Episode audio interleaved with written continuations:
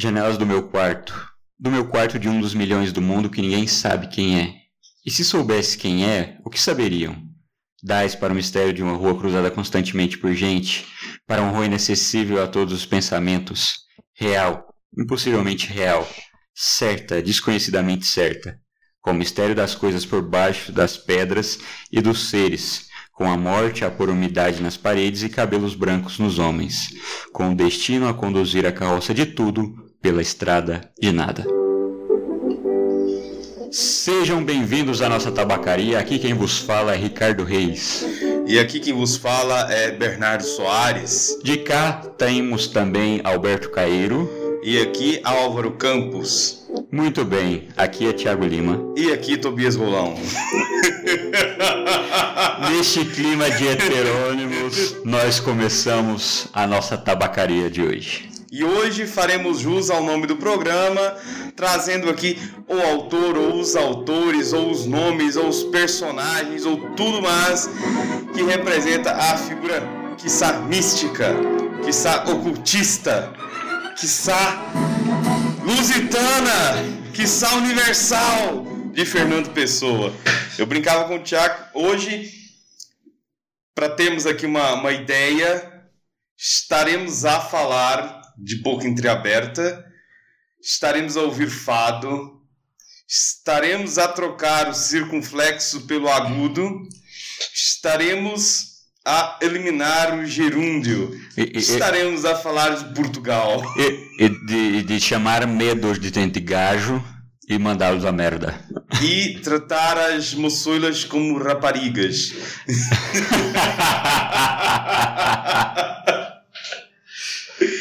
É isso. Falaremos então do grande, ou não tão grande assim em estatura, mas grande em obra, Fernando Pessoa. Olha só que beleza. É um cara que o engraçado é, como todo autor que passou a vida escrevendo e não publicou tudo o que escreveu, sempre deixou algo maior guardado do que publicado. E isso gera um problema gravíssimo. A cada livro que se abre, você amplia o repertório. Meu Deus, o quão difícil é falar de Fernando Pessoa. É, e, e tem o detalhe que a, a irmã do, do Fernando Pessoa, quando ela já tinha se casado, ele morou um tempo com eles. E aí, antes do jantar, ele lia um poema que ele tinha escrito, coisas desse tipo. E aí ela virou: Fernando, que pena você não ser conhecido, que pena você não ser famoso. E aí todos aplaudiam. E o marido dela tinha uma admiração enorme por ele. E aí, quando ele morreu, o pessoal foi estudar a obra dele lá, os papéis e tal. Quando viram, já tinha sumido mais da metade dos livros que ele tinha, um monte de papel. Então, é um negócio assim. É, é, é, é meio brasileirado isso que aconteceu, né? Mas Será que estamos a imitar nossos antepassados, nossos patrícios? Pois. o, pra, pra, antes de entrar propriamente em Fernando Pessoa, é, nós poderíamos falar que ele foi um completo fingidor. É, um, um, um, um, completo fingidor. Finge tão completamente que chega a fingir que é dor a dor que devera sente. É, então, Fernando Pessoa é essa, é, esse, esse ser que, que vivia de fingir, né? E... Tem, tem uma piada engraçada, porque você ia falando, Fernando Pessoa é essa pessoa. Uhum. E me lembrou de uma tirinha que saiu há pouco ah, tempo. Sei qual é. A lógica do nome Fernando Pessoa é a mesma lógica do nome Donald Duck. E Mickey Mouse. E Mickey Mouse. então estamos aqui diante desse situação. ser humano. É. É, o José Augusto Seabra diz que as metalinguagens críticas de, de, pessoa não podem ser consideradas como elementos subsidiários na sua poesia, mas fazem parte do conjunto estruturado que é a poesia. Ou seja, dentro dessa. A, a, essa, esse fingimento não era um, uma graça que ele fazia, era a própria poesia, né? E o, nesse outro tem um outro livrinho aqui que sobre o fingir que deu uma uma, uma clareada, né? No, no... O que, que Vincent Fingir é um cara que ele só desfaz o, o, mundo, só desfaz aí a realidade, quer, quer modificar tudo, ou quer mentir. Quer... Não, o fingir do Pessoa aqui no, no, no Ramírez, né? Vilhena, ele coloca que é, é o próprio ato da criação literária. O fingir é você dar ao que o mundo apresenta, o que é aquilo que você está é, é, se referenciando é dar a esse mundo uma outra perspectiva, ou seja, usar propriamente dele para criar literatura. Então, o fingir do poeta é justamente um trabalho criativo no qual passa pela vida e a vida modela outra vida ou modela-se em palavras, entrega-se em textos, né? Essa parte é uma parte muito, muito boa. O, Zé Régio até chama o Fernando Pessoa, que ele escreveu a pequena história da moderna poesia portuguesa, né? E quando ele fala de Fernando Pessoa, ele fala, ele se refere a ele como um desconcertante simulador. É, dentro, uhum. dentro disso aí, porque ele vivia tantas vidas e, e, era tão cheio de, de outras vidas que era, chegava a ser um simulador. O, e, e ele fazia isso não de maneira consciente todas as vezes, né? Às vezes era de maneira involuntária. É, é, de maneira que ele começava a escrever e olhava e falava assim, olha, isso aqui não, não tá com o meu estilo, isso aqui tá com o estilo de outra pessoa. e aí ele começava a pesquisar, a olhar e tal, e, e fundava ali um heterônimo, um semi-heterônimo para aquele texto, só para assinar aquele texto e depois ele ia pensando, será que dá para fazer mais um nesse estilo e, e, e, coisas do tipo. O caso da, da criação dele é, é interessante porque ele tem uma, uma percepção, tem uma nota dele, vou até comentar ela aqui, uma nota dele de 1914, que ele diz que hoje, ao tomar de vez a decisão de ser eu, de viver à altura do meu mistério, e por isso de desprezar a ideia do reclame e plebeia sociabilização de mim, do interseccionismo, reentrei de vez da, minha, da volta da minha viagem de impressões pelos outros, na posse plena do meu gênio e na divina consciência de minha missão. Hoje só me quero tal qual meu caráter nato quer que eu seja, e meu gênio com ele nascido me impõe que eu não deixe de ser. Atitude por atitude, escolher é mais nobre. A mais alta e a mais calma. Posse por posse, a posse de ser o que sou. Nada de desafio à plebe, nada de girândolas para o riso ou raiva dos inferiores. A superioridade não se mascara de palhaço. É de renúncia e de silêncio que se veste uma é um trecho de, de escritos autobiográficos, de notas dele, né? Em que mostra essa, essa coisa. Ele entende ele próprio, ele entende o que sai dele e ele entende essa coisa de dar-se nesses escritos. E claro que essas coisas também são feitas de, de negação, de escolha, entende o papel fundamental que é o viver e que está resumido basicamente em escolhas constantes e perpétuas. Inclusive seria bom você comentar aqui da escolha dele pela literatura. É, vou comentar na, na ofelinha. Mas é interessante que essa, esse drama do Fernando Pessoa viver escolhas e tal, é, e tem assim três poemas que ficam bem claros essa questão que ele briga consigo mesmo e quer entre simular e falar a verdade, entre viver e não viver, entre escrever ou não que é a autopsicografia, né? Uhum. Que o poeta é um fingidor, finge tão completamente. E o detalhe é que o poeta, o, esse poema Autopsicografia foi escrito no dia 1 de abril, que é o dia da mentira, então ninguém sabe o que, que é a mentira do poema. Uhum. Né? Depois, isto, né? Que dizem que finge ou minto, tudo aquilo que escrevo. Não, eu simplesmente sinto com a imaginação. Ou seja, o, o Pessoa realmente ele tinha dúvidas do que, que realmente ele sentia. Né? Ele, ele era um cara que tinha dúvida de si mesmo e, ao mesmo tempo, ele acreditava piamente em si mesmo. Né? De maneira que era um confronto bonito que saía nos seus versos, na sua prosa, e vez ou outra saía polêmica entre ele e os heterônimos, né? Então, às vezes um heterônimo escrevia alguma coisa dele, dizendo, olha, essa pessoa falou isso, mas errou em tal ponto. E assim, um criticava o outro. Nessa, nessa questão da, da crítica e que envolve esses dois poemas em específico, o, o Ramires aqui, ele faz uma observação interessante, porque esses dois poemas são contínuos, digamos assim, da expressão clara de quem é o pessoa, né? aqui desligado ou distante da escrita dos heterônimos. E ele escreveu assim: o poema Isto continua a ideia expressa na autopsicografia. Pessoa reforça a ideia de que o poeta cria uma realidade que não é sua, vive essencialmente pela inteligência intuitiva ou discursiva, pela sensibilidade que lhe é própria e pela imaginação. Por isso, o sentimentalismo confessional estava fora de seu caminho. A sua extrema lucidez torna límpida, definida a expressão dos próprios sentimentos indefinidos.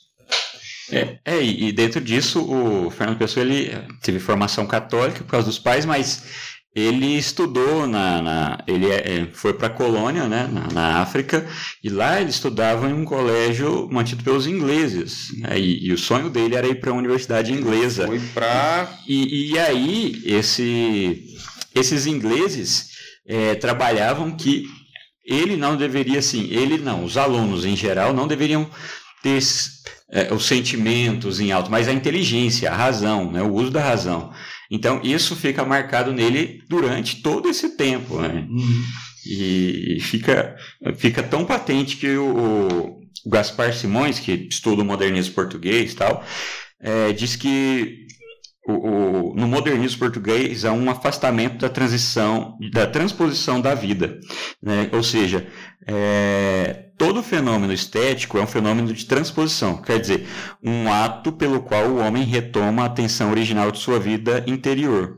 Já no Fernando Pessoa, isso tem uma ruptura. E, e depois ele defende que nos outros poetas modernistas em Portugal também a partir de pessoa, ou seja, a pessoa não estava nem aí para a questão da vida interior, ou, interior não de sentido religioso, mas aquilo que ele trazia, ele queria criar coisas e mascarar o máximo possível.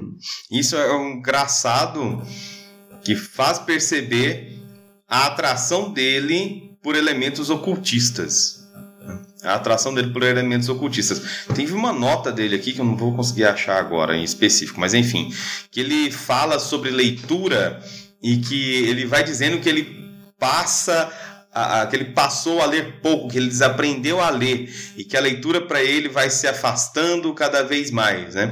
E que ele coloca que a leitura como um sonhar do é, um sonhar acordado a partir dos olhos de outros, coisa mais ou menos nesse sentido. Isso tem duas referências. Né?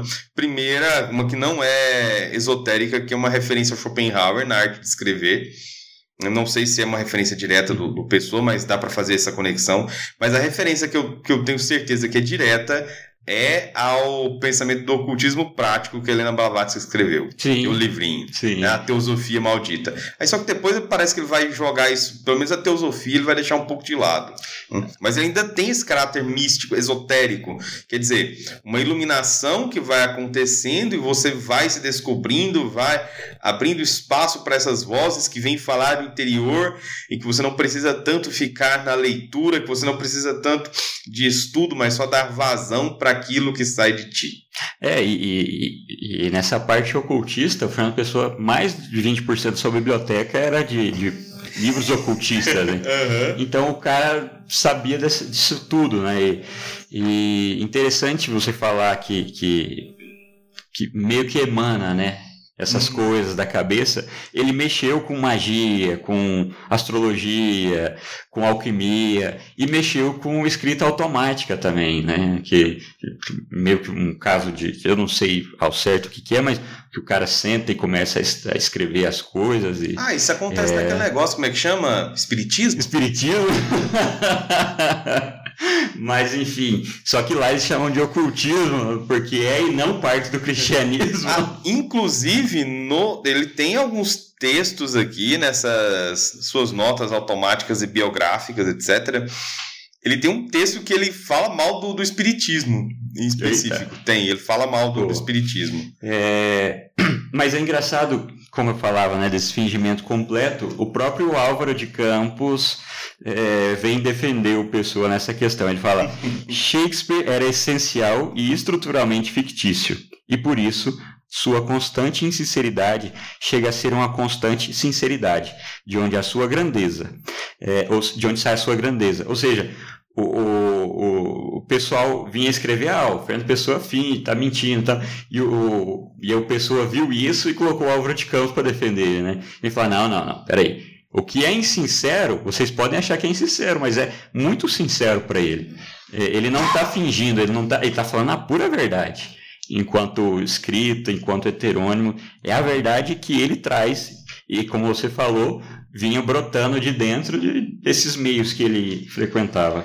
E só para jogar aqui algumas, algumas outras informações biográficas para entender o, o, o que que leva a desenvolver tudo isso. Para além de, para além dessas informações, da, da, do conjunto de informações que a gente já passou, para entender de como que elas se formulam, um elemento um pouco biográfico aqui. Ele tem um nome completo de Fernando Antônio Nogueira Pessoa. Ele é do dia 13 de junho de 1888. Dia de Santo Antônio. E um ano antes da tragédia nacional aqui no Brasil. Tá? Ele nasceu em Lisboa e morre em, também em Lisboa em novembro de 1935, no dia 30, com 47 anos. Tá? O pai dele era funcionário, uh, modesto ali, um homem inteligente, culto, morreu tuberculoso. Quando o Pessoinha ainda tinha cinco aninhos, coitado.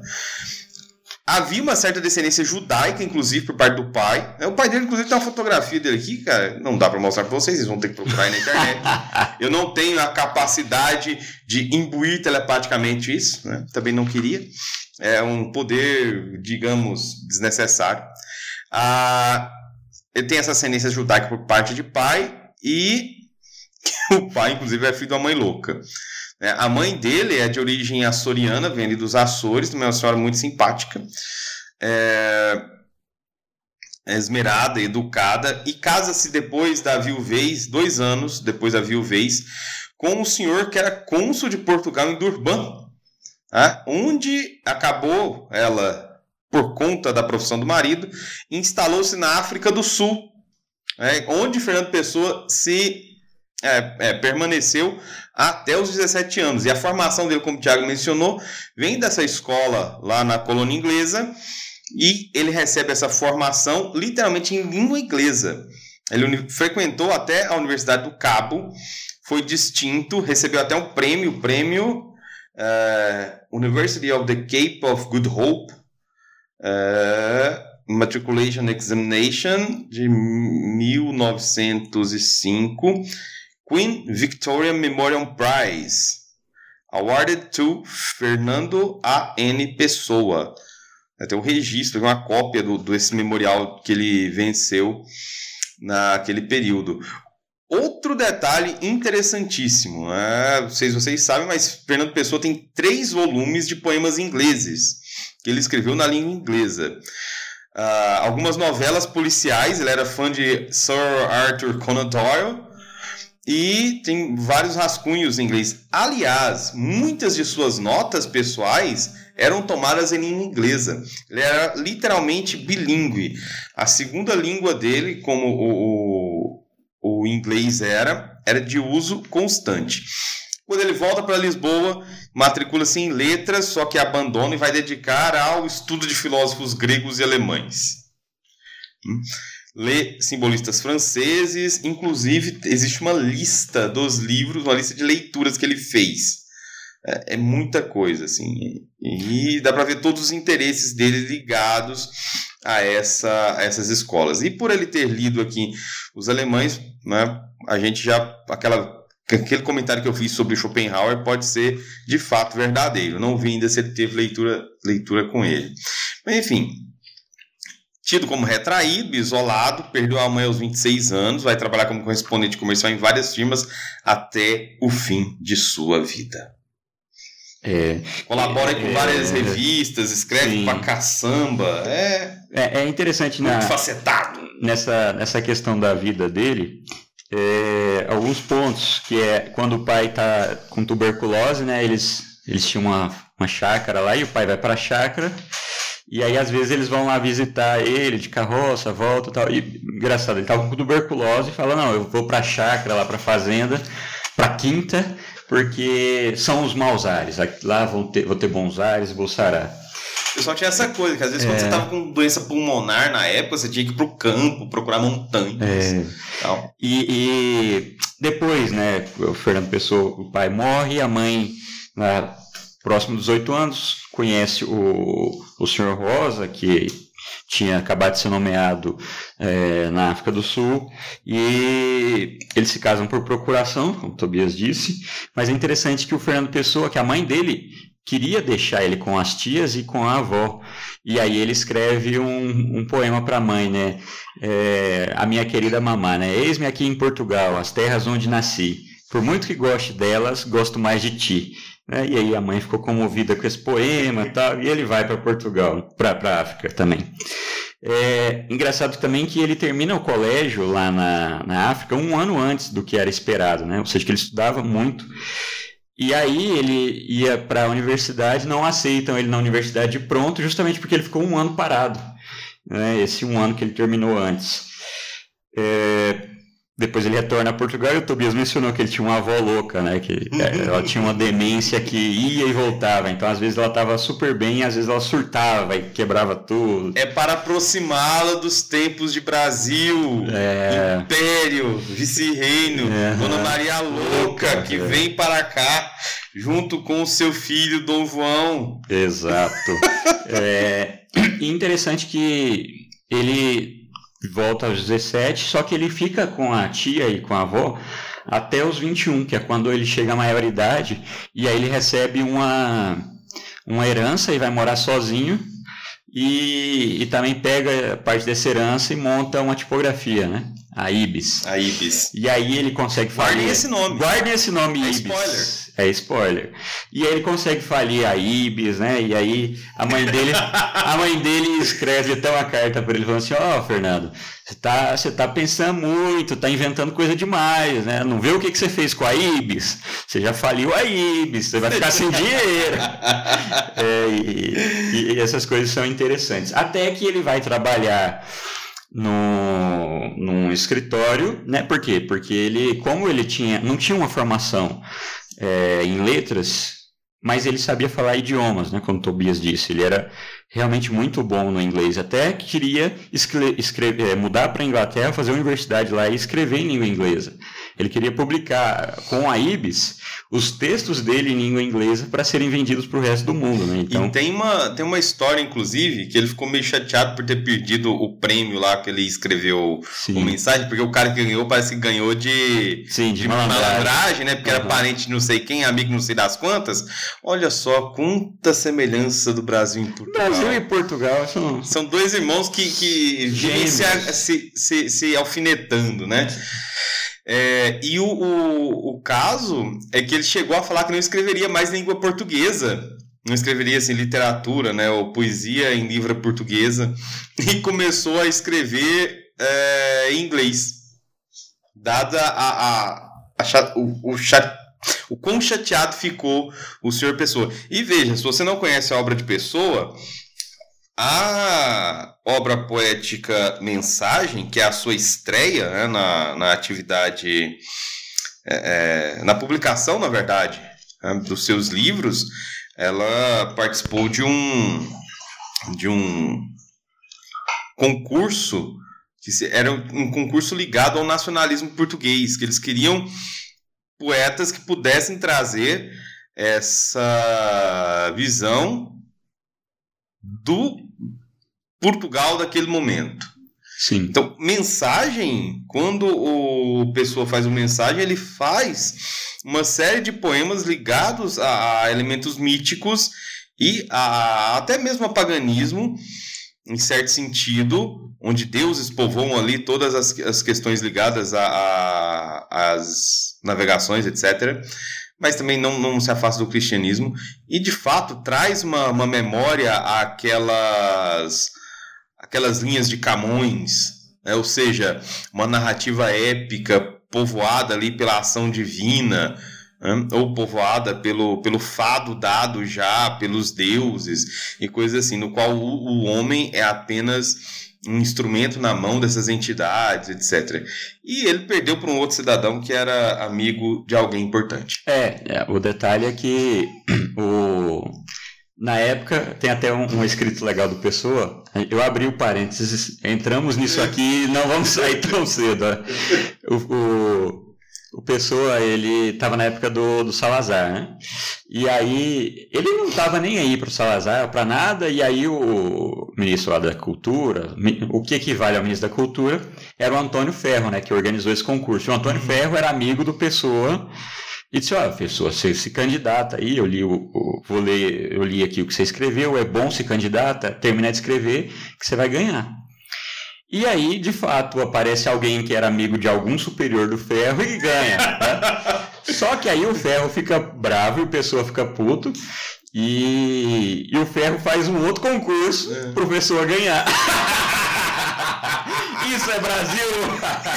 Isso é Brasil em Portugal, meus caras. Isso é tipo Corinthians ganhando Libertad... É, ganhando Mundial, sendo campeão mundial duas vezes com uma Libertadores. É, tipo isso. E aí... Vou fazer um concurso aqui só pra ele ganhar. É, só que aí o Fernando já ficava meio puto, né? De ter perdido o outro.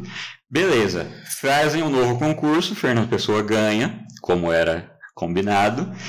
E aí ele começa a ver algumas coisas do Salazar. E ele escreve Salazar, Antônio de Oliveira Salazar. Antônio, nome qualquer, como qualquer outro, como o meu, que sou Fernando Antônio. É, Oliveira, uma, uma, uma árvore. E Salazar, pouco me importa. É.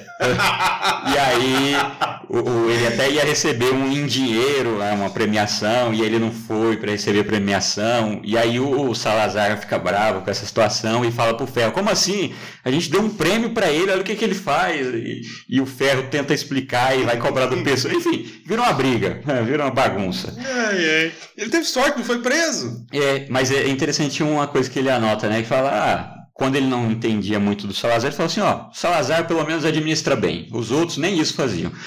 Aí, depois do concurso, ele falava assim: eu não sabia que para ter boa administração no país, nós tínhamos que vender todos os nossos escritores para o governo. Né? Ou seja, é uma crítica também. É. Mas, enfim, voltando ao que eu ia falar, é que como ele falava inglês e outras línguas, francês ele falava bem também ele consegue empregos em escritórios, né, em representação de firmas, essas coisas. Até que ele vai trabalhar no Félix Valhadas e Freitas Limitada.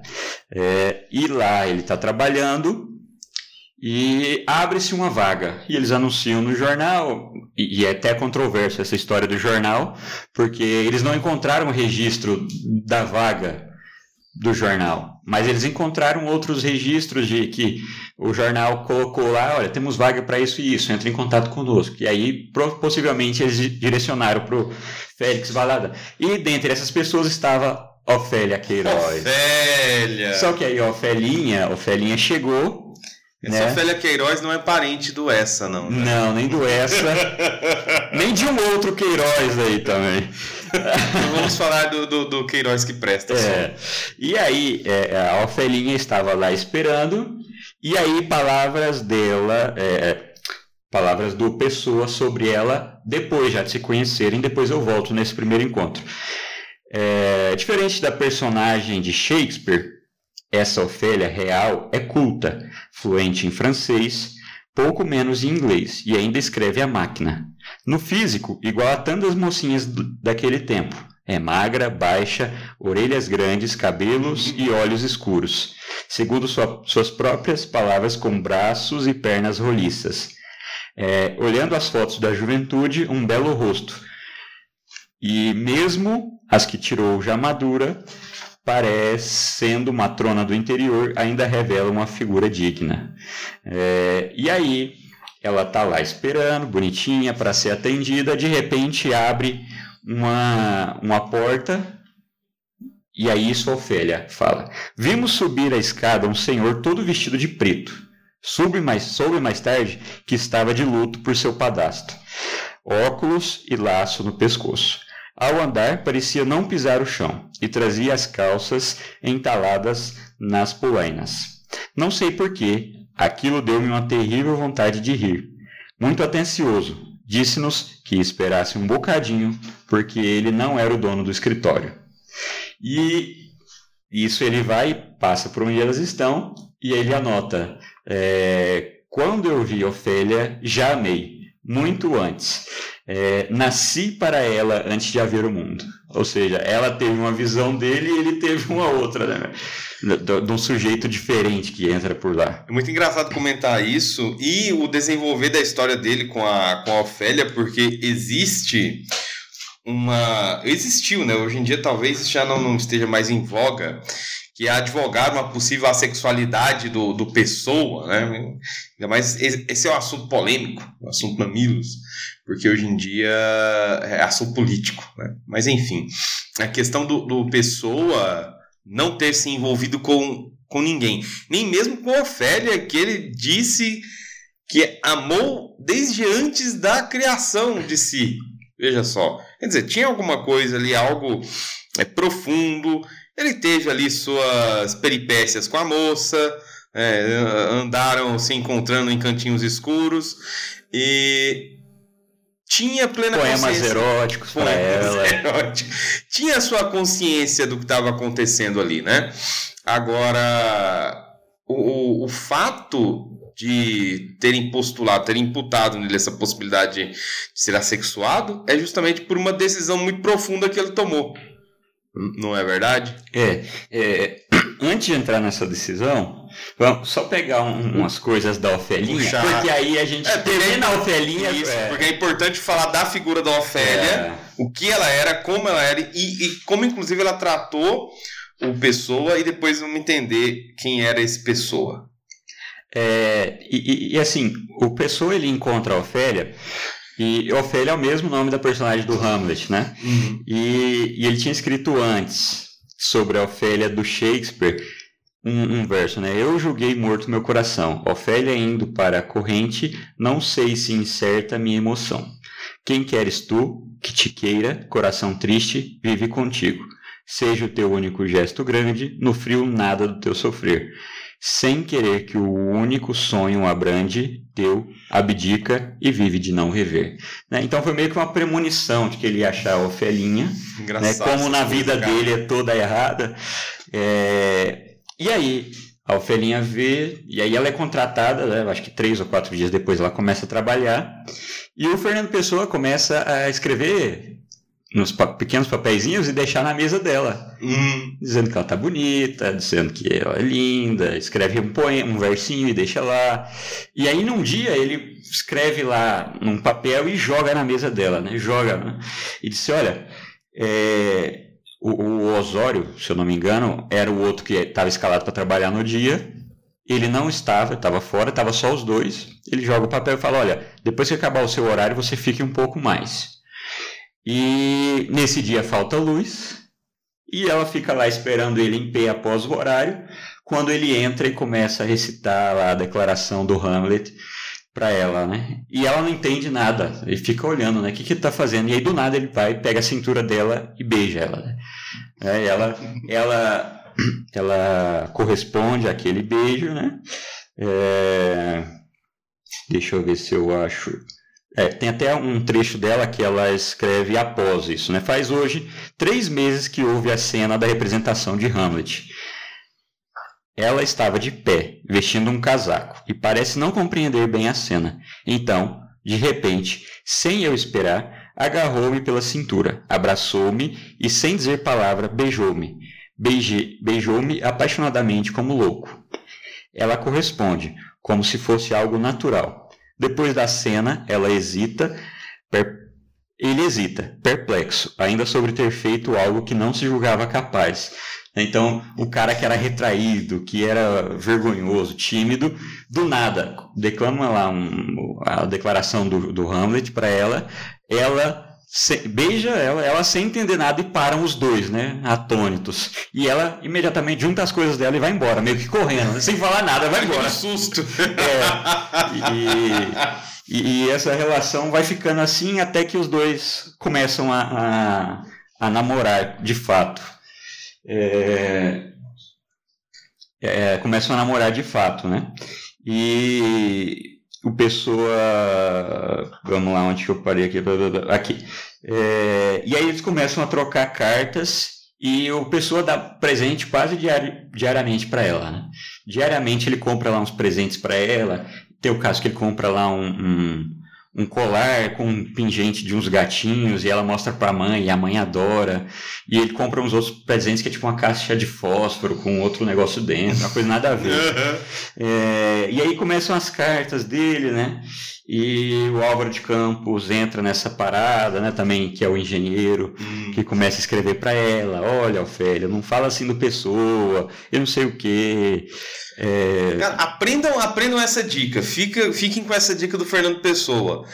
Quando você estiver mal com a, a, a sua rapariga, deixe que seu heterônimo, heterônimo fale por você. E ele não será um cara ruim, porque ele vem de você. Exato. Ele vai falar bem de você. Exato. É uma ótima E ele técnica. vai ajudar a situação, ele não vai Sim. atrapalhar. Não, ele vai fazer o que tem que ser feito. É, e aí, interessante que como eles se tratavam, né? É, primeiro, as cartas do, do Fernando Pessoa iam endereçadas a bebê, bebezinho, é, bebê anjinho, bebê fera, terrível bebê, bebê pequeno, bebê pequenininho, bebê pequeniníssimo, é, bebê pequeno e atualmente mal, bebê mal e bonito, meu bebê pequeno e rabino, enfim, ele inventava. E as dela iam para ele como Ibis bonito, Ibis de novo. Ibis bonito, meu preto, meu. Mensagem subliminar. Esteré. Estamos colocando ocultismo aqui para vocês. É... Tem algo oculto aqui. Meu preto, meu lindo, é, meu lindo amo, senhor Pessoa. Ela seria cancelada hoje. É, meu preto. Senhor Besouro, Peçonhento. É, Nininho, Nininho adorado, Nininho dos meus pecados. E aí ela, quando ela assinava, ela colocava assinado por sua inimiga Vespa. Enfim, é, eram dois, eram dois bobos assim. Por isso que todas as cartas de amor são ridículas. Se não fossem ridículas, não seriam cartas de amor. É, após isso, essas cartas e, quer dizer, durante isso, né, eles estão lá passeando um dia e entram numa cartomante. Né, e nessa cartomante sai lá um, um resultado que, que não era bom para eles, né? E, hum. e a Ofélia compreende que o Fernando Pessoa ia querer deixá-lo. E aí eles vão embora, a Ofélia não fala mais nada e a Ofélia manda uma carta para ele: Olha, Fernando, vamos terminar. Eu compreendo que eu não sou seu ideal.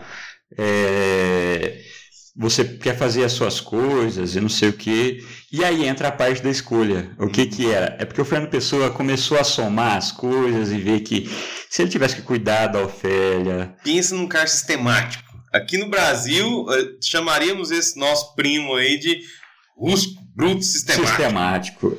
E aí o, o Fernando Pessoa começa a somar, olha, eu vou ter que sustentar uma família com dinheiro, depois vou ter que cuidar dos filhos, vou ter que cuidar da Ofélia, depois eu vou ter que pagar contas. Se eu fizer tudo isso, eu não vou ter tempo para escrever. então eu caso ou eu escrevo? Eu caso ou eu escrevo? E aí eles terminam o relacionamento. É, escolhas, né? escolhas. Resta um monte de cartas que o Félia é. guardará até que seu marido, porque o Félix casará, é. até que seu marido venha dar conta dessas cartas. Sim. E o que acontece? É, é não, aí essas cartas ficam guardadas, né, os dois não ficam sabendo mais um do outro, até que alguém mostra para Ofélia uma foto do Pessoa com outro, que era um primo dela, alguma coisa do tipo, e ela fica meio que assim, eles voltam ao relacionamento, só que assim, volta num nível, digamos que um, um relacionamento tóxico um relacionamento abusivo, que horas o Fernando agarrava e beijava, e hora xingava ela tudo, sai daqui, eu não quero você. Enfim, meio bipolar o negócio. E aí, é quando algum, algum heterônimo que a gente não conhece entrava, entrava na história. E ficava possuído. Até ele explicar, ela tinha cansado. É. Aí terminam novamente, só que o detalhe é, o Pessoa e ela meio que ficam um meio que preso ao outro, só que eles não têm mais contato. E a Ofélia só começa a namorar e só casa depois que uma pessoa morre. Né? Meio que só. fica fiel a ele até ele morrer, morreu, ela arruma outro. E o interessante é que aí. A viuvinha. A viuvinha tá lá com as suas cartas do, do pessoa e disse: vou jogar isso tudo fora. E o marido dela lê algumas. Não, não, não. Isso aqui é muito bonito. Você vai guardar, porque vamos precisar disso aqui daqui a um tempo. Olha só, pessoal, isso daí é algo importantíssimo, tá vendo? O homem conseguiu pesar. A arte vale mais que uma dor de corno que não existiu. que não existiu, né? É. Uma, é uma dor de corno psicológica, porque ele nem era casado com mulher, ele namorava com ela. Exato. Então, nenhum, nenhuma afetação aí de, é. de cornice psicológica. É. é. Porque o cara é europeu, né? Vamos, não vamos falar que ele é português, vamos falar que ele é europeu. europeu. Se ele fizer uma cagada, nós chama de português, brasileiro. Enfim. cagada, cagada é coisa de. É, é de cá, é pra é. cá. E aí é, guardam essas cartas e depois é, tem, tem, publicado isso aí. Então. É, meio que da vida dele é isso, né? É isso. A gente falou quase, sei lá, duas horas, mas é só isso. é só isso. E a gente poderia falar mais, mas o problema é que não dá. Não dá, cortamos muita coisa. É, e depois a, podemos chegar numa segunda parte que é a heteronímia. Uhum. O heterônimo vem do grego, que é outro nome. Sabe quem escrevia por heterônimos? Hum. É, começou assim, digamos? Sim. Kierkegaard. Ah, o que, são os pseudônimos? É, é só que ele é. colocava como pseudônimos. Uhum. Só que aí foram fazer Ela um estudo e perceberam como heterônimos. heterônimos é, é, porque tinham porque... vida, tinham. Isso, e cada um deles tinha um estilo próprio. Isso, para entender como que a coisa funciona, né? O heterônimo, ele tem, como o Thiago mencionou, tinha uma vida, eles têm vida, têm estilo próprio, eles têm uma uma característica que é completamente diferente do autor em si.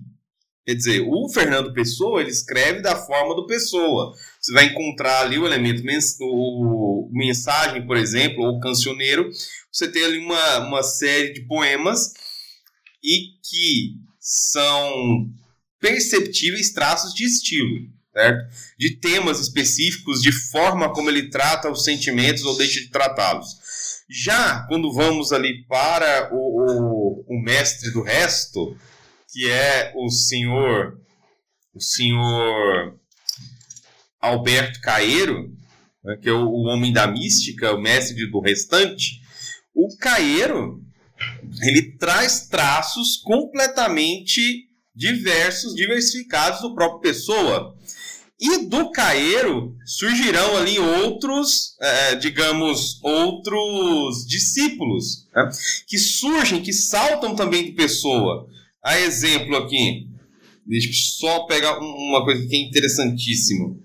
É interessantíssimo não, é interessante porque eu achei interessante. tá? Peguemos ali o, o, Ricardo Reis, que é discípulo de Caeiro. Né? Ricardo Reis tem data de nascimento, com hora e lugar. Ele só não tem dia de morte, porque como ele fugiu da presença de pessoa, provavelmente ele morreu depois de pessoa. Curiosidade, eu nasci no dia do nascimento do Ricardo Reis, alguns anos depois. ele é de 19 de setembro de 1887, então por isso que eu guardei esse detalhe. E para todos os outros, o pessoa sempre tem essa característica de mostrar algo de mostrar né, essa vida e de dar a ele, deixar vazar essa voz própria. Então, o, a heteronímia de pessoa, ou voltando ao exemplo Kierkegaardiano, né, a, a forma que os pseudônimos do Kierkegaard escrevem não são simplesmente é, é formas de esconder o autor, mas é forma de dar vida a determinadas argumentações, de determinadas discussões que não são propriamente elementos é, elementos fixos do autor, mas que saltam dele, né? e do qual o interesse próprio do autor vai para outro lado. E o, o, o, caso do Pessoa é o caso mais famoso na literatura.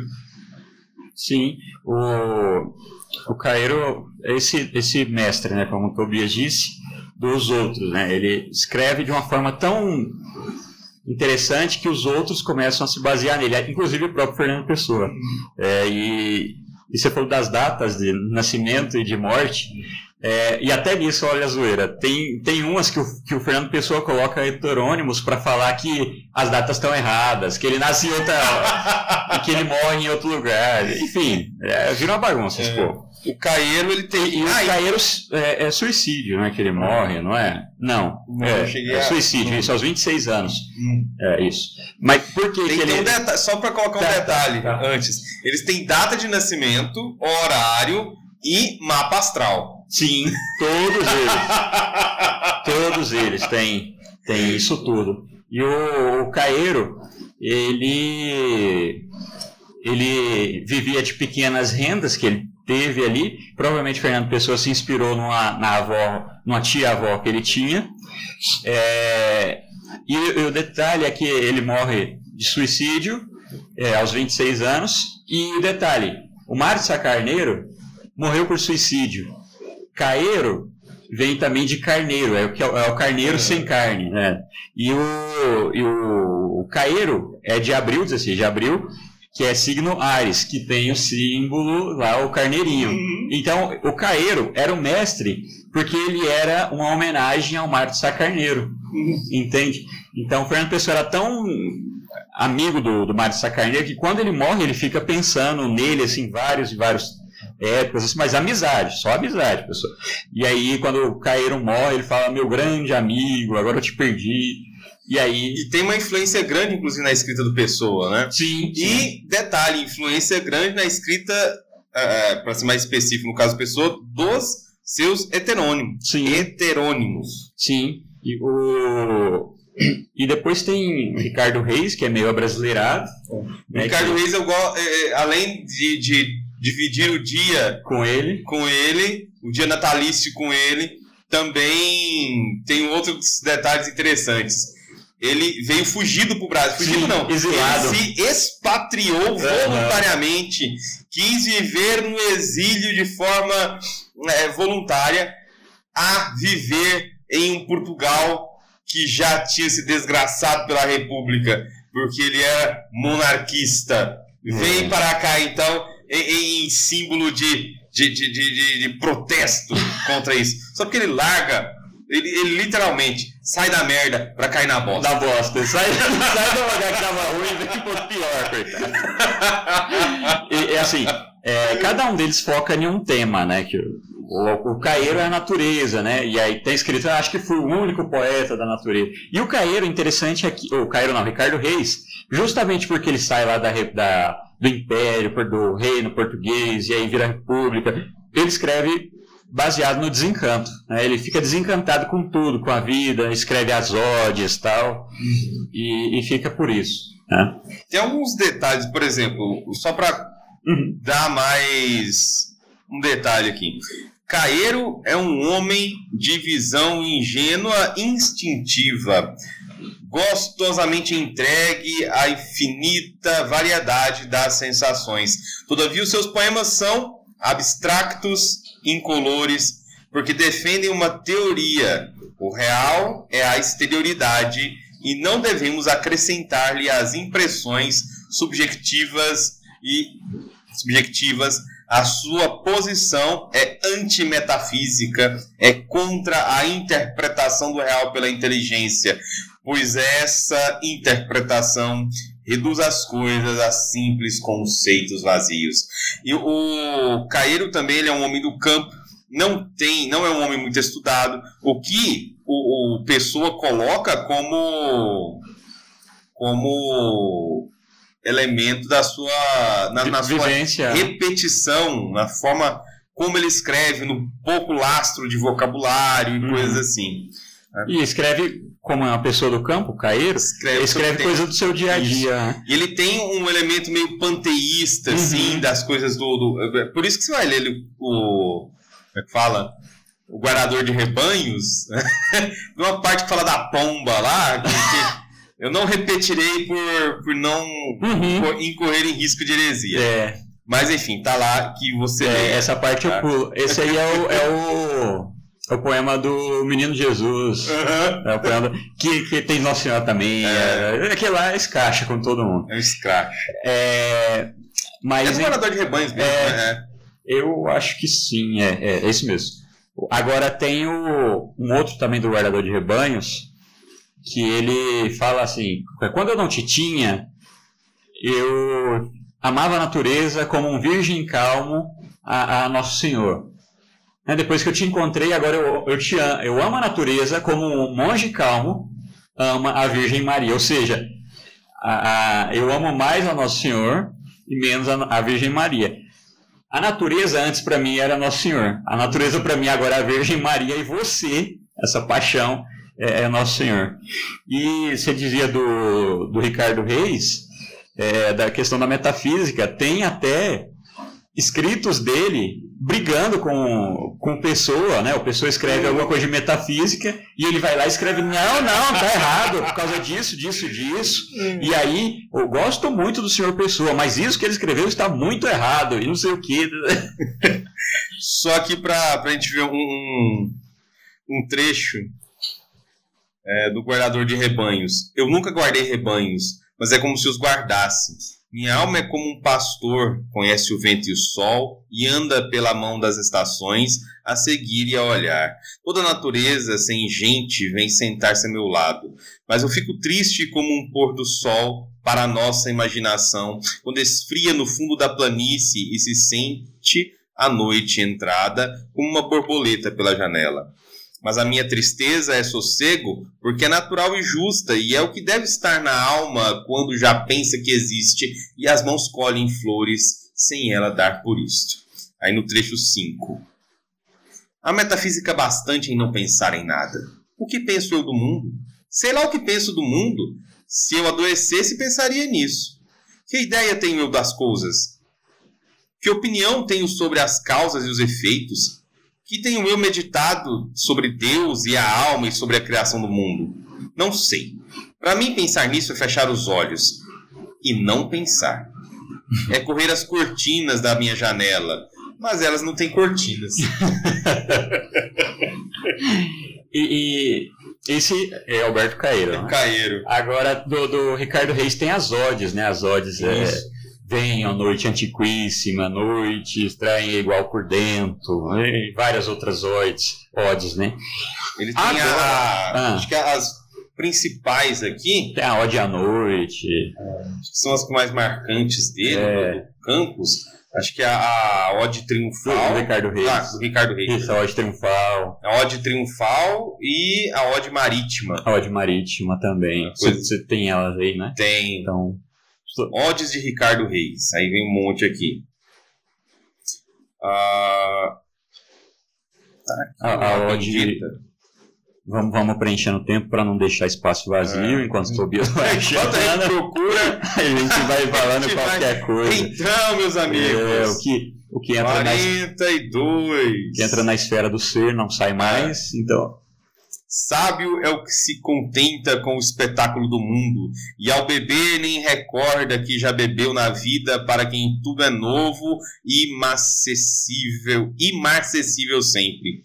Corrói no pâmpanos ou eras ou rosas volúteis. Ele sabe que a vida passa por ele, tanto corta a flor como a ele de Atropos a tesoura. Mas ele sabe fazer que a cor do vinho esconda isto, que o seu sabor orgíaco apague o gosto às horas, como uma voz chorando o passar das bacantes. E ele espera, contente, quase e bebedor tranquilo, e apenas desejando, num desejo maltido, que a abominável onda o não molhe tão cedo. É, Tem mais odds aqui. É. É porque as odds maiores são as do Álvaro Campos, e eu tinha confundido na hora que eu falei Ah, no sim, começo, né? sim, sim. O... E depois tem o, o- o meu heterônimo favorito, o, o Brigão, É. o que xinga Deus e todo mundo. Que Só é- colocar aqui um, Ah. um detalhe do. A gente tava falando do Ricardo Reis, né? Sim, sim. É, cadê aqui o bendito? O Ricardo Reis, ele tem um traço nessas coisas que ele vai escrevendo, né? De, de uma intelectualidade muito aguda. Por quê? Ele nasce no Porto, né? É, forma-se médico, Mas não consegue viver da medicina. isso, vive no Brasil, né? Expatriado, como eu mencionei, né? Só que ele é latinista por educação alheia, semi-helenista por educação própria. E tem uma característica na sua escrita que é um contato com essa antiga sabedoria epicurista egocêntrica que se reduz à opção astuta entre dores e prazeres prováveis, onde o epicurismo acaba se encontrando com o estoicismo. E é essa uma das marcas da sua da sua escrita que se constrói a partir né, e para assim uma felicidade relativa de resignação altiva e gozo dos prazeres que não comprometam a sua liberdade interior. Olha só. Eita. O... E depois vem o heterônimo que dá nome ao poema que nós usamos como nome também do nosso programa, que é Álvaro de Campos, né, que é um dos mais famosos e o que não tem o único que, que o Fernando Pessoa não dá fim a ele, né? Ele Hum. continua eterno. É, o Álvaro de Campos era entre branco e moreno, era engenheiro naval, pagão, é, poeta sensacionista. O tema preferido dele era solidão. E eu acho que assim, todos os detalhes assim biográficos do, do Álvaro de Campos, a gente consegue pegar no poema Opiário e no poema Tabacaria, Uhum. esses dois. O Opiário eu acho que é o que dá mais detalhes. O Tabacaria é o que ele brinca de ser Pessoa e Fernando ao mesmo tempo. Eh, Pessoa e Campos ao mesmo tempo. É. é. Mas é, porque Dá ser de si também, né? tá tudo certo. O, o Álvaro de Campos, então, ele, no, no poema Opiário, começa a dizer que estudou engenharia, foi um mau estudante, foi para a Escócia, é, Glasgow. é, enfim, ele, ele vai contando um monte de coisas lá e, e pra gente passa despercebido como se fosse uma, uma ideia ou, ou a história daquela, daquele personagem do poema, mas não, é a história própria dele, né? É, o Campos é o retrato é, é o retrato melhorado, físico e moralmente, do seu criador. Mais novo, dois anos. Depois de certa idade, faz sempre jeito. Dois centímetros mais alto e, como ele, entre branco e moreno. Tipo vagamente de judeu português. Cabelos lisos, risco ao lado e com tendência para se curvar. Essa é a apresentação que o Fernando Pessoa faz do, do, do Álvaro de Campos para o Casais Monteiro. É, e aí tem uns detalhes, né? Ele não é apenas um heterônimo do Pessoa, ao mesmo título que os outros dois, né? É, ele, o Pessoa, desenvolve mais ainda o que, que ele vive, o que, que ele faz, o que, que ele gosta. O Pessoa, inclusive, coloca o Álvaro de Campos para enviar cartas para Ofélia. É, ele é mais ativo do que os outros, então ele escreve para jornais. É, é, ele colocava lá, assinava o nome dele, né? E colocava, é, aqui está o engenheiro sensacionista, né? E, e também teve outro problema, né? que é o que você dizia em questão à, à sexualidade do pessoa, é porque o Álvaro de Campos, ele deu uma entrevista, né? E nessa entrevista ele se assumiu homossexual, né? no jornal A Informação. E aí a- todo mundo ficou puto com isso, começaram a xingar ele, não sei. E pessoal achando que hoje fazer isso é, É. uma coisa extraordinária. E aí ele fez assim pra, pra meio que bater de frente, né? enfim. E ele acreditava no futuro império de Israel também. Ô, oh, Glória! É... Dos textos dele, legais, eu não vou ler Tabacaria porque estamos a lê-lo. Então. Se você não sabe que são esses versos, é porque é tabacaria. E, e agora sim, eu comentava antes de começarmos hum. que o Abu Janra, quando foi ler tabacaria, disse: Não deve haver nem em Portugal um programa que fale mais de Fernando Pessoa como nós. Abu Janra, Senta aí. Perdeu. Senta aí. Esse é só o segundo programa aí, já foi um monte, meu cara. É, eu, além do poema em linha reta, que é muito bom, inclusive. Sim, eu... extremamente puto, e inclusive nessa novela, o Clone, é. aquele ator. O, acho que é Nonato. Não, é o cara que, que tem problema com bebida e trabalha no escritório. Quem assiste o clone aqui, pelo amor de Deus. Enfim. Mas eu era muito novo, é estranho. Não, eu nem. Também não, mas eu sei porque depois fui ver. Ele recita o poema em linha reta. Porque ele volta pra sala e dá um gole na bebida, né? E o, e o meio que o sócio dele, sei lá o que que é, vê. E você tá bebendo de novo, não sei o que.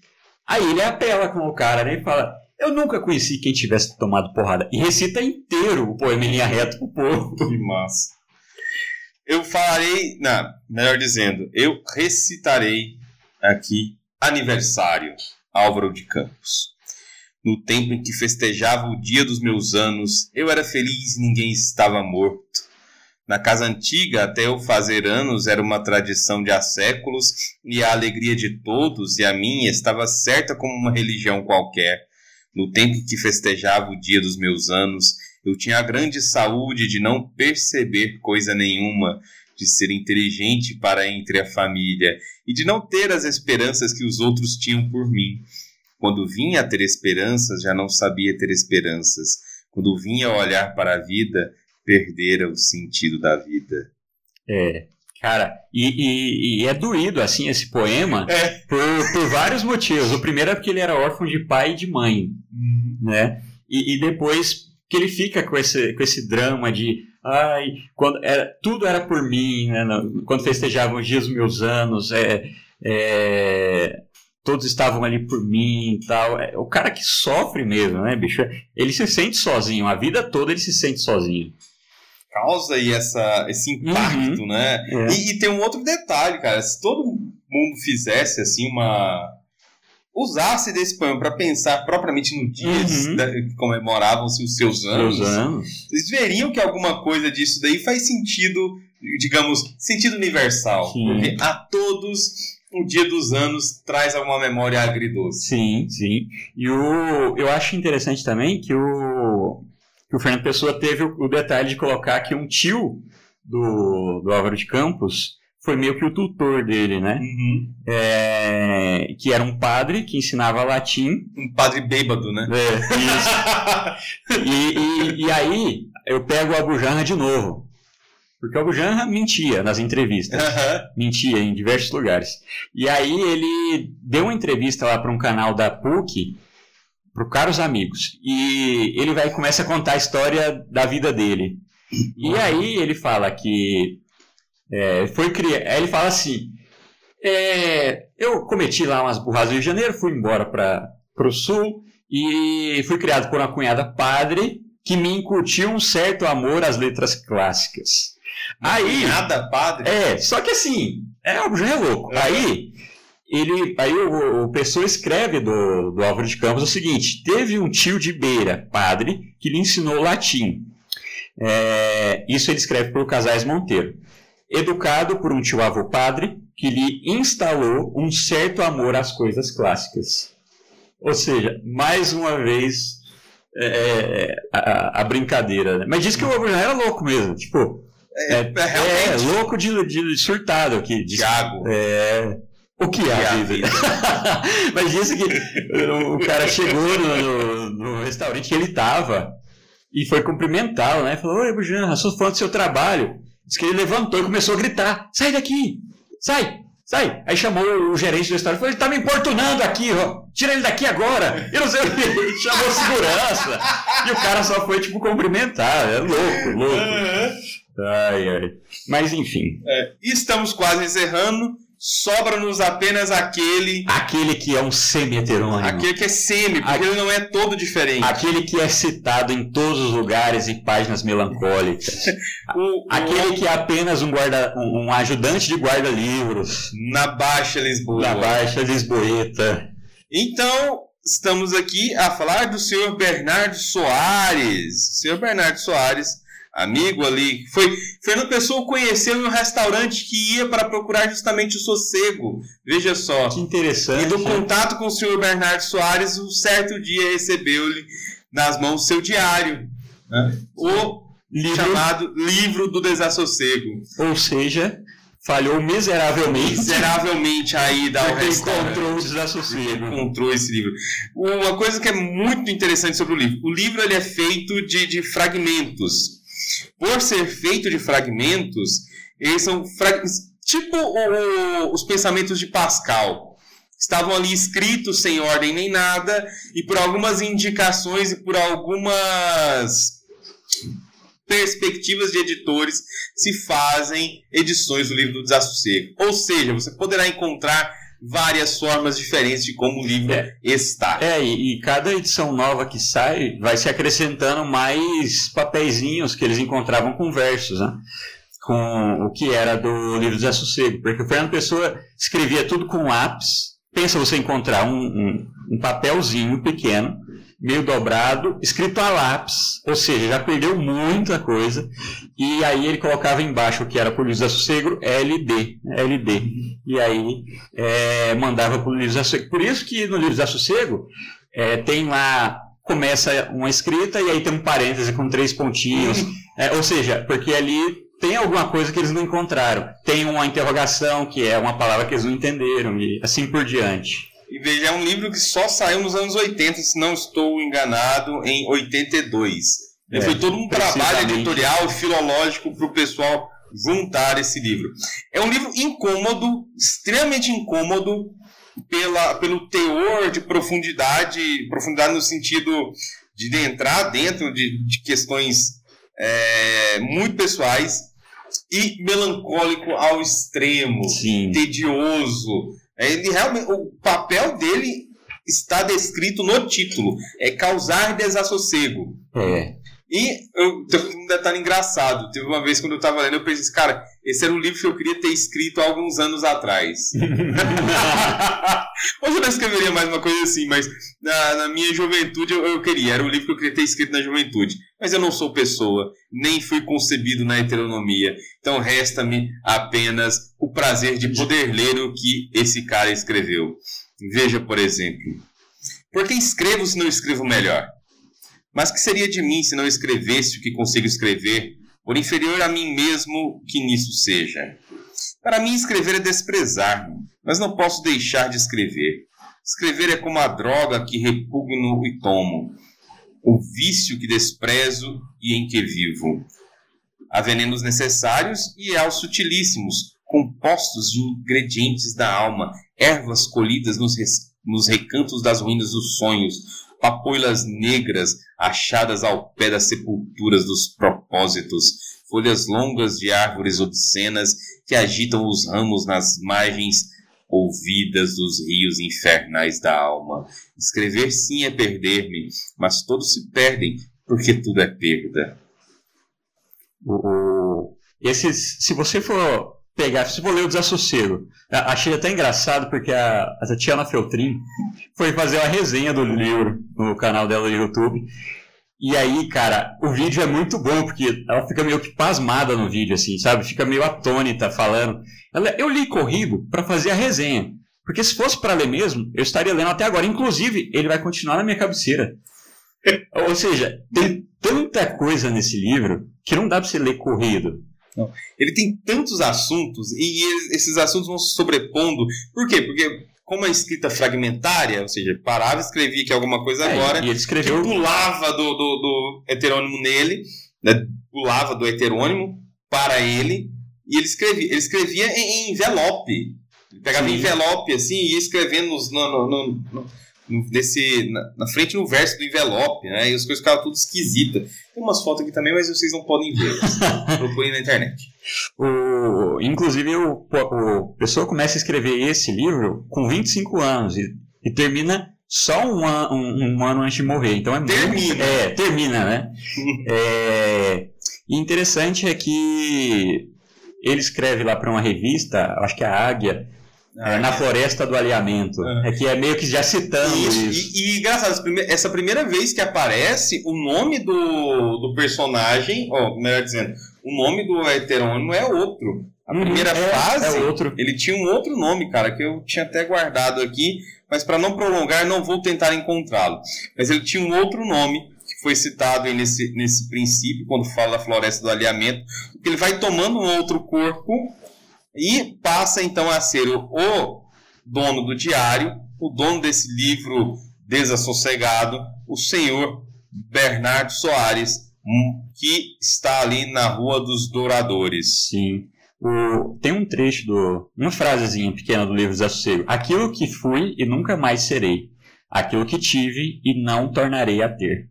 E depois, em outra parte. Não é a morte que quero, nem a vida, ou seja, essa, por esses trechos você vai compreendendo essa, essa dualidade do, do Bernardo Soares, essa, essa loucura que ele carregava em si.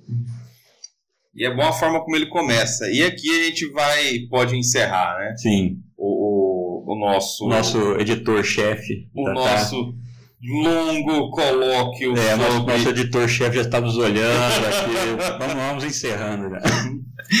Por que, que eu falo isso? Veja bem, o que, que é. Ah, eu acho interessante porque a forma é a forma de confissão de um filho do século. Uhum. Nasce num tempo em que a maioria dos jovens tinham perdido a crença em Deus pela mesma razão que os seus maiores a tinham tido, sem saber por quê. E então, porque o espírito humano tende naturalmente para criar porque sente e não porque pensa, a maioria desses jovens escolheu a humanidade para a sucedânea de Deus Pertenço, porém, àquela espécie de homens que estão sempre na margem daquilo, que sempre na margem daquilo a que pertencem. Nem veem só a multidão de que são, senão também os grandes espaços que há do lado. Por isso, nem abandonei Deus tão completamente como eles, nem aceitei nunca a humanidade. Considerei Deus, sendo improvável, poderia ser, podendo, pois, dever ser adorado mas que a humanidade, sendo uma mera ideia biológica e não significando mais que a espécie animal humana, não era mais digna de adoração do que qualquer outra espécie animal. Este culto da humanidade, com seus ritos de liberdade e igualdade, pareceu-me sempre uma revivescência dos cultos antigos, em que animais eram como os deuses e os deuses tinham cabeças de animais. muito bom, muito bom. Olha, Infelizmente, nós vamos parar por aqui. É, teríamos muito mais o que falar. Das minhas anotações aqui ficou muito para trás. Né? Do Tobias também. Temos calhamaços e calhamaços aqui em cima da mesa. Mas enfim, saíram recortes isso. inconexos. Isso. Só que assim, para isso tudo estar tá aqui, a gente precisou ler, precisou ir atrás. Então, que a gente fala para você, né, vai atrás. Né, nós temos aí uma edição lindíssima do Cancioneiro, pela Chafariz. É mesmo, da Chafariz é a mais legal que existe. É, nós temos aí um outro que está sendo preparado, uma coisa bonita, coisa linda. Dizem que vem de terras distantes. Terras tão, tão distantes. Que a mão dos homens, olhando para os deuses, desafia o tempo até hoje. Pois é, é aquele, aquela velha coisa, né? Parar em pé com uma perna só, né? Coisas desse tipo. Enfim. Outra coisa que vocês podem aproveitar a nossa Black sem fraude. Não é, não é, não é... Cara, esse é o melhor jabá de todos os tempos, cara. Você não vai encontrar tanta sinceridade assim em lugar nenhum dessa internet. A nossa Black sem fraude tem descontos a partir de 40% até 60%. Então, entre no nosso site, escolha os seus livros. Tem Fernando Pessoa lá, tem o Marinheiro, tem o Cancioneiro, uh, não lembro se tem algum outro, mas tem vários outros poetas também. E você pode aproveitar, a promoção vai até o dia 30 de novembro. E eu acho que era esse o jabá, né? Black sem fraude. Acho que era esse o jabá. Esse Inclusive jabá. eu já pedi, então eu tô feliz. Já- você queria. Ó, vai ter coisa que você vai olhar lá e vai ver que tá em falta. Fui eu. É, nós estamos com muito livro em falta, tá? É, mas é isso, senhores. Compartilhe esse, esse episódio com seus amigos. Se você não ouviu o nosso primeiro episódio, vai lá, ouça, compartilhe também, fique conosco e até uma próxima nessa nossa Lisboa pessoana. Vai escutar um fado. Seja feliz no resto do teu É, dia. escuta uma malha aí, meu filho. Porque amanhã irás morrer e desta vida não carregarás nada. Teu fado já está dado. Um grande abraço.